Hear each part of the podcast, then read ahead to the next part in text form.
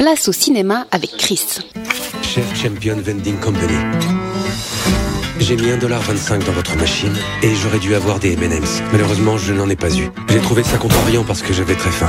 Et puis, ma femme venait de mourir 10 minutes plus tôt. On vient d'entendre un extrait de Démolition, le dernier long métrage du réalisateur canadien Jean-Marc Vallée. Connu du grand public depuis 10 ans, on lui doit la superbe aventure rock Crazy, sortie en 2005, véritable carton au Canada mais aussi chez nous. Plus récemment, c'est à lui que l'acteur américain Matthew McConaughey doit son Oscar, remporté en 2014 pour son rôle mémorable de séropositif dans le très réussi Dallas Buyers Club. Avec un tel fait d'armes, à quoi peut-on s'attendre, Chris, avec cette démolition? On peut s'attendre à une magnifique histoire qui a pour point de départ un deuil qui ne sera pas du tout vécu selon les codes habituels, comme par exemple un personnage principal en train de pleurer ou de traîner son spleen en se tapant la tête contre les murs de chagrin et qui se demande mais pourquoi moi? Non, pas du tout. Ici, le personnage principal, c'est Davis Mitchell. Il est beau, il est jeune, il ramasse plein de blé dans son métier, il est banquier. Il a une super jolie épouse qui est la fille de son patron. Elle et lui sont en voiture, c'est elle qui conduit et boum, un accident, elle meurt sur le coup et lui sort indemne. Toute la famille, les proches sont anéantis, habillés en noir, lunettes de soleil pour cacher les poches. On ne parle même pas, on sait que tout ce qui se passe là et ce que tout le monde pense, c'est terrible, c'est une injustice énorme.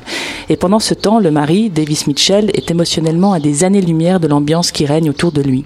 Il y a une image fugace assez drôle de la verrée qui suit l'enterrement et on le voit qui se check dans le miroir et qui essaye de trouver une mine déconfite avec le menton qui tremble.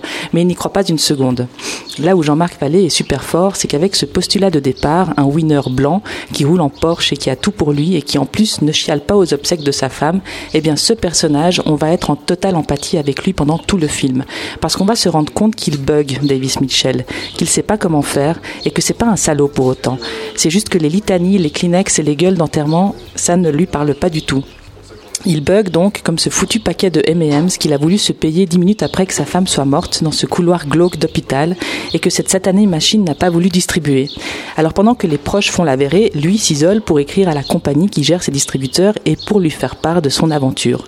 Aux bras grands ouverts qui n'attendent que de le consoler en lui tapant dans le dos, lui préfère la rédaction d'une missive sans affect qui aura pour destinataire un total inconnu. Et il va écrire plusieurs fois à cette compagnie parce que personne ne lui répond et que ça l'agace. Il a quand même été de 1,25$.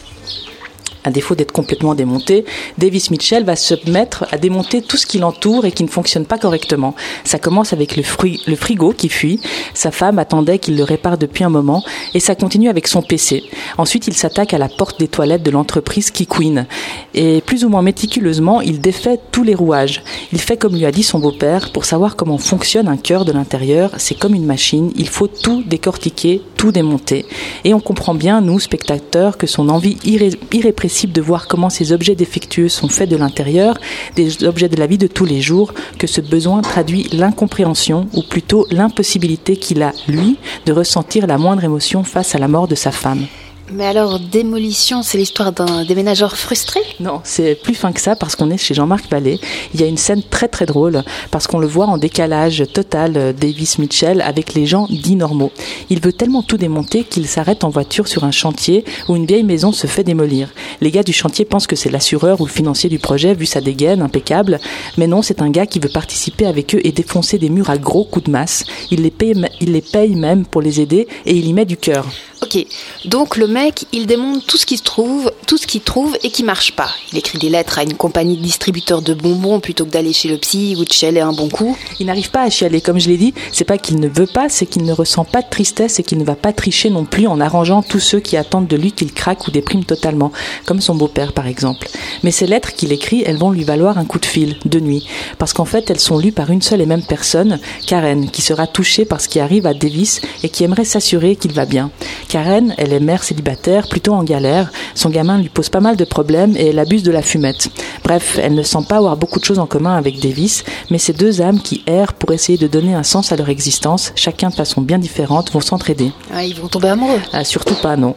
Comment un mec qui n'arrive pas à vivre le deuil de son épouse arriverait à tomber amoureux?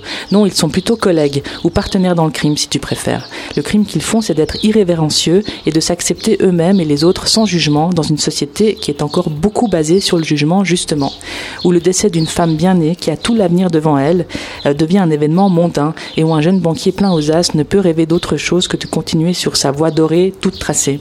Certainement pas trouver un refuge chez une femme paumée un peu plus âgée que lui qui élève seul un enfant lui-même en proie à des questions sur son orientation sexuelle. Ah ouais, en tout cas, l'histoire a l'air fournie. Elle l'est. Et on ne s'ennuie pas une seconde avec Démolition. Les acteurs sont époustouflants de sincérité. Jake Gyllenhaal en veut pas éplorer, mais de plus en plus écorché à mesure qu'on le suit, nous donne envie de danser quand il pète un plomb avec ses écouteurs sur les oreilles ou quand il communie avec l'enfant, qui trouve via la batterie un moyen d'exprimer sa colère. Lui aussi, il sait que ça ne va pas être de tout repos d'être vraiment lui-même et qu'il va falloir serrer les dents. Quant à Naomi Watts, en rôle secondaire, qu'est-ce qu'elle a bien fait de participer à ce film? Elle amène la candeur et montre que l'entente entre personnes est tout sauf une histoire de milieu social, mais que c'est avant tout une question de qualité de cœur et d'écoute. Démolition raconte l'histoire d'un homme qui, après une perte, va tout démolir pour uniquement reconstruire sur une base en totale sincérité avec lui-même, pour se sentir pleinement vivant. Aussi vif et salutaire que peut être la douleur d'un gros clou qui transperce la semelle de votre chaussure, si c'est la seule façon de vous rappeler que le mot vivant ne veut pas dire survivant.